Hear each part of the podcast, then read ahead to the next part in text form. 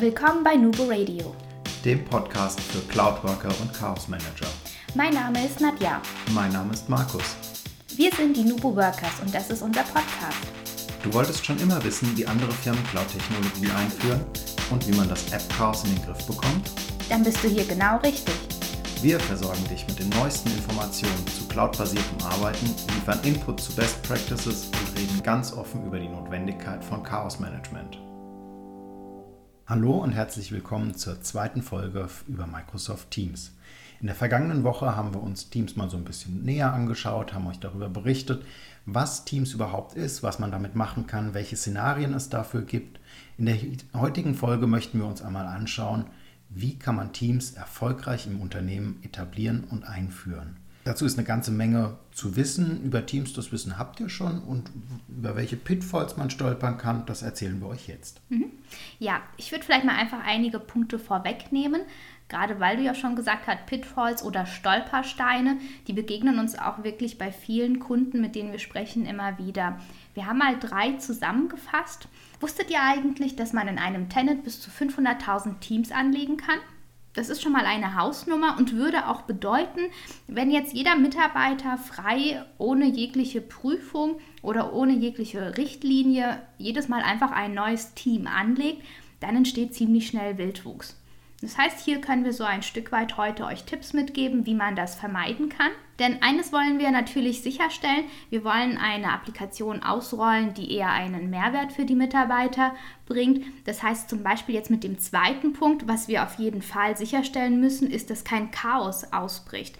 In Teams ist es schnell passiert, dass man ohne jegliche Logik und ähm, wahllos Dokumente in irgendwelche Kanäle und Bereiche ablegt, meistens dann auch gar nicht mehr weiß, wo finde ich das Ganze. Und Worst-Case-Szenario ist tatsächlich die Situation, dass Verantwortliche oder zum Beispiel auch eine IT-Abteilung hergehen muss und das Ganze wieder konsolidiert umziehen, also Dokumente umziehen muss, aufräumen muss. Und Markus, was haben wir dazu selbst schon gelernt? Teams macht nicht für alles Sinn und nicht für jeden Anwendungsfall. Genau, und vor allem dieses Aufräumen, das bedeutet dann wirklich viel Aufwand und Zeit und das ist eigentlich gar nicht, also es kann vermieden werden, es ist nicht notwendig. Ja, und ein Punkt, den die meisten wirklich unterschätzen, das ist so der Pitfall Nummer drei, Teams kann wirklich Tür und Angel für andere Systeme öffnen. Das heißt, hier sollte man dann auch wirklich schauen, wie man das Ganze im Vorfeld prüfen kann. Passt das überhaupt zu euren Richtlinien? Vielleicht ist zum Beispiel die Nutzung von Dropbox in eurem Unternehmen untersagt und plötzlich gucken die Mitarbeiter rein in Teams und stellen fest, hey, wir können ja Dropbox nutzen, fangen damit dann auch an und dann kommt wieder die IT oder ein Verantwortlicher aus dem Governance-Bereich und sagt, nee, das müssen wir sofort wieder abschalten und dann muss man sich natürlich auch rechtfertigen, weil man hat immerhin ein System oder eine Applikation ausgerollt, die das ermöglicht. Das heißt, in den nächsten Schritten oder mit den nächsten Punkten wollen wir euch einfach mal Tipps mitgeben, ähm, wie ihr diese Punkte oder diese Pitfalls vermeiden könnt würde sagen, wir fangen auch gleich mit dem ersten an, Markus.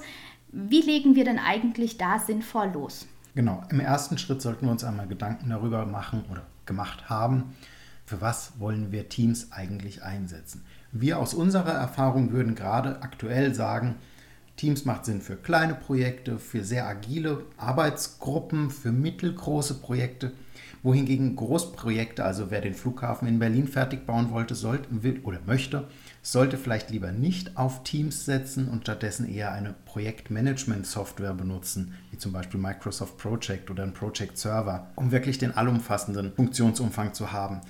Teams an sich ist ja ein sehr, sehr offenes System und wenn eure Struktur eher verschachtelt ist und ihr auch eher in Silos unterwegs seid, dann ist Teams vielleicht auch nicht so das Optimum. Also das muss man einfach immer ein bisschen abstecken und muss einfach mit den Leuten auch mal sprechen. Wie arbeitet ihr?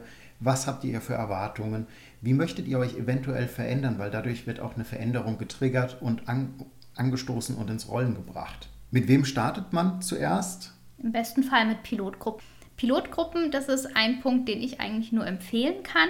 Wir nutzen das im Moment auch in einigen Projekten.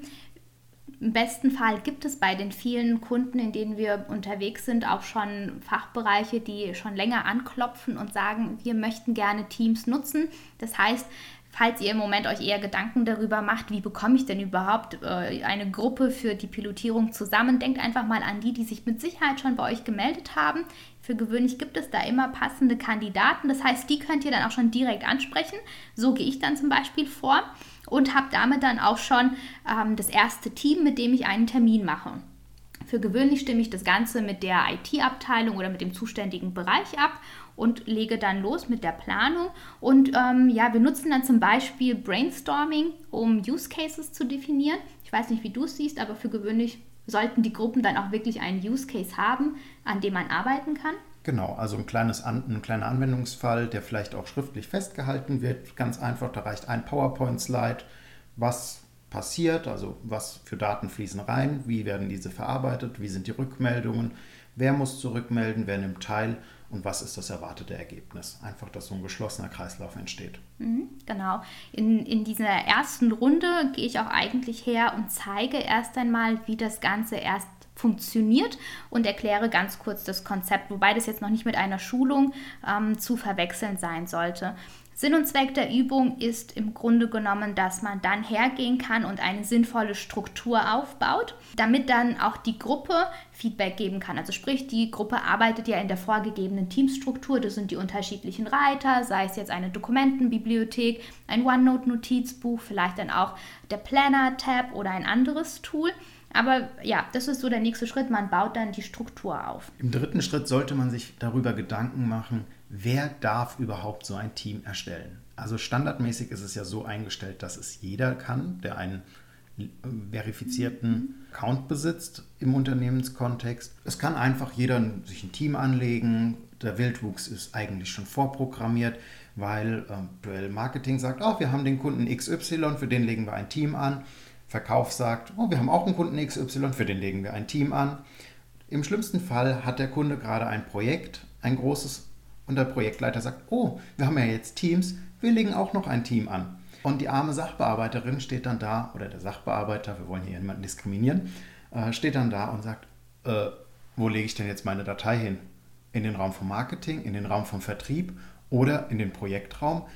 Also da muss man schon so ein bisschen gucken, dass man das vielleicht eingrenzt und eventuell einen Antrag oder sowas ähnliches schafft. Wir sind nicht dafür, Papierkram zu produzieren, wo es keinen Sinn macht und Anträge oder Bürokratie einzuführen. Aber es muss so ein bisschen eine Leitplanke geben, in der man sich bewegen kann. Einfach, dass man sagt, okay, der Anwender kann nicht nach links und nach rechts ausbrechen. Er kann sich dazwischen bewegen.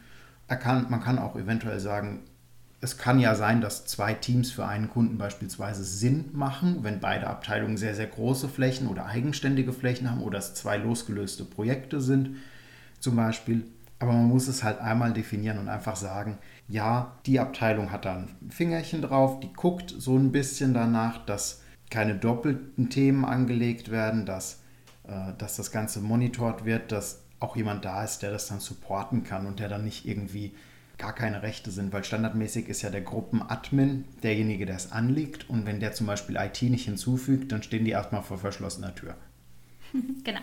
Und während ihr oder euer Projektteam die Regeln definiert, wer denn ein äh, solches Teams anlegen darf, solltet ihr auch immer so ein Stück weit noch an eure Pilotgruppe denken. Da ist Markus gerade ein bisschen vorgeprescht, dass ihr natürlich auch kontinuierlich mit der Gruppe weiterarbeitet. Aber das Ganze kann parallel in einem zusätzlichen Stream passieren. Also sprich, wenn ihr das Ganze aufgebaut habt, dann schaut und ähm, dass ihr das Teams für die Pilotgruppe ausrollt, aber dann auch wirklich sechs bis acht Wochen später nochmal mit der Gruppe Gruppe sprecht, um auch mal so ein Stück weit festzulegen oder zu hinterfragen, was klappt denn gut, gibt es irgendwo Probleme, muss man vielleicht noch nachjustieren, weil das kann natürlich ein wichtiges Feedback sein, um gerade bei den Richtlinien, die ihr definiert, dann auch nochmal zu schauen, passen die eigentlich, weil es ist das eine, was man sich als Projektteam denkt und etwas ganz anderes, wie die Fachbereiche arbeiten, wenn man das mal so gegenüberstellt. Ja, Theorie und Praxis sind ja oft äh, voneinander losgelöst. Ja, und außerdem, wenn ihr solche Feedbacks habt und ähm, ihr habt dann diese ganzen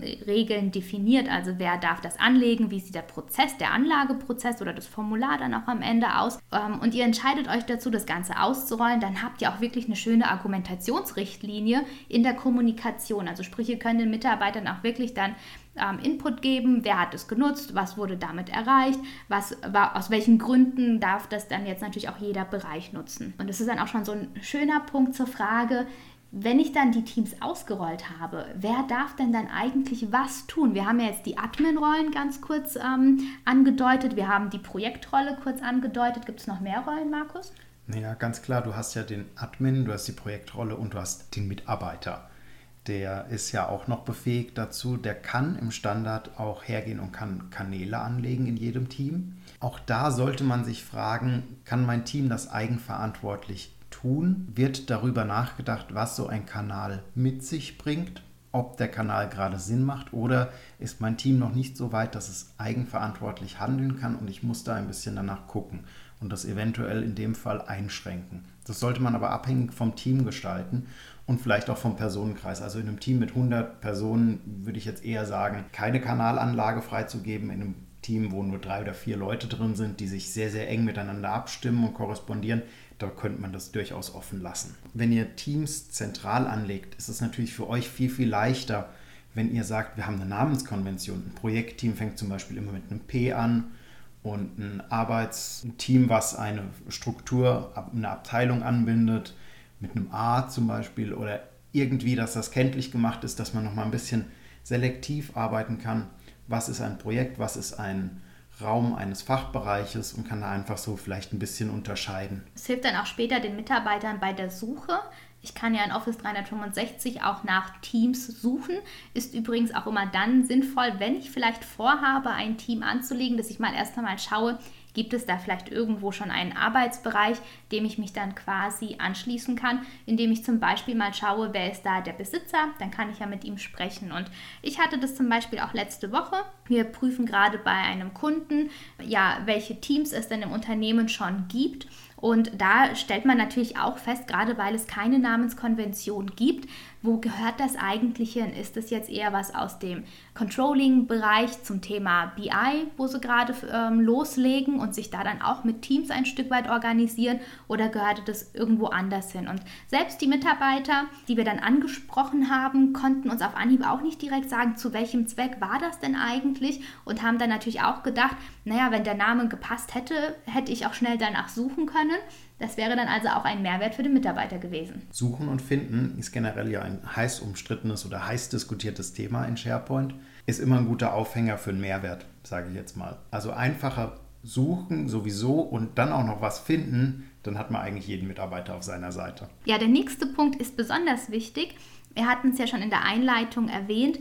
Teams öffnet quasi die Tore in andere externe Anwendungen und Speicherorte. Und das sollte man auch prüfen, denn sonst kann es ganz schnell passieren, dass die Anwender Bereiche nutzen oder Dokumente an Orten, an ex in externen Ablagestrukturen speichern und man kriegt es nicht mit, was dann natürlich auch schnell geschäftskritisch sein kann. Also sprich, Datenschutz, Datensicherheit spielen hier eine sehr wichtige Rolle. Ähm, Markus, sag mal, ich weiß nicht, ähm, haben wir ein paar Beispiele, die wir nennen können, was denn dann so zusätzlich hinzugefügt werden kann zu einem Team? Ja, natürlich. Du kannst neben Trello, Asana auch zum Beispiel ein Dropbox oder das private OneDrive mit einbinden. Und da kommst du dann natürlich so in die Richtlinien mit Datenschutz und wo man so gucken muss, hm, ist das im Unternehmenskontext denn jetzt gerade so sinnvoll, da ein privates Dropbox oder eine private OneDrive einzubinden. Ja, das muss halt geprüft werden und das muss festgelegt werden und das kann auch zentral gesteuert werden, welche Apps hinzugefügt werden dürfen und welche nicht. Ja, und hier finde ich, ist IT und der technisch verantwortliche Bereich, also der, der Bereich, der die Plattform eigentlich zur Verfügung stellt, einfach so ein Stück weit in der Verantwortung, sich wirklich mit dem Thema auseinanderzusetzen, weil da sind ja auch Social-Media-Plattformen und vieles mehr, was für die Mitarbeiter auf den ersten Blick super ist, weil die sich darüber freuen, was sie dann plötzlich alles an Inhalten zusammenbringen können und wo sie dann arbeiten können. Ich habe die Erfahrung gemacht, dass die meisten IT-Teams sich dessen gar nicht bewusst sind, was möglich ist. Und hier sage ich, hier ist mein Tipp an euch, setzt euch mit dem Thema auseinander, schaut es euch an und prüft, ob das zu den Unternehmensrichtlinien passt. Auch zu den Richtlinien passen sollte die geeignete Kommunikation. Das heißt, Teams ist ja äh, chatbasiert. Eventuell ist chatbasiert aber gar nicht im Unternehmen angekommen bisher kennt ja Skype, es gibt noch äh, Jabber und diverse andere Instant Messaging Systeme und jetzt eben halt noch Teams zusätzlich. Die Frage ist, ist das im Unternehmen überhaupt bekannt? Ist das gewollt? Wird das überhaupt gelebt? Die Funktionen in Teams, die sind sehr, sehr intuitiv. Das heißt auch, jemand, der jetzt vielleicht nicht so IT-affin ist, der vielleicht gerade noch nicht das Instant Messaging-System benutzt, der findet gerade, oh, Teams ist ja voll toll, weil ich kann da mein Projekt haben und ich habe da gleichzeitig noch den, den Kanal mit dazu, mit dem Chat und da kann ich reinkippen, was immer ich möchte und ist dann ganz verwundert, dass andere eventuell sagen, äh, wir benutzen aber Skype und nicht den Teams-Kanal. Das heißt, da sollte man eventuell, oder nicht nur eventuell, da sollte man ein bisschen Zeit rein verwenden. Was nutze ich wann und wozu nutze ich das und das auch in einer kleinen Guideline oder in einem kleinen Handout oder sowas mal mitgeben. Ja, hier ist auch zu erwähnen, es gibt ja auch die privaten Chats. Ah, WhatsApp und Co. Aber auch von da kennen wir ja mittlerweile die Emojis, wir kennen die Giphies, die Sticker aus dem Facebook-Chat zum Beispiel auch noch was es da alles gibt, das alles funktioniert halt mit Teams auch, mit Skype hingegen nicht so. Auch da ist wieder die Frage, ist das überhaupt gewünscht, solche, ich sag mal, sehr lockeren Kommunikationsformen im Unternehmenskonzept zu haben? Also eventuell ist es jetzt ja so, dass es Branchen gibt, da ist das eher selbstverständlich, ich sag mal Medienbranche oder sowas, wo so ein eher lockerer Ton auch gut ankommt und auch eher vertreten ist als bei Banken oder Versicherungen, ohne jetzt jemandem zu nahe treten zu wollen, ähm, wo eher eine konservativere Kommunikationskultur herrscht. Ja, wenn wir dann all diese Punkte berücksichtigt haben, also sprich, wir haben den Zweck definiert, wir haben das Ganze pilotiert, wir haben Richtlinien definiert, wer darf was, welche Rollen gibt es. Wir haben uns überlegt, äh, macht es Sinn, vielleicht da auch einen Anlage- oder Freigabeprozess mit hinzuzufügen, dann ist man dann auch ziemlich bald an dem Punkt, wo man sagt, wir bringen das jetzt raus in die breite Masse, also sprich Teams wird im Unternehmen ausgerollt.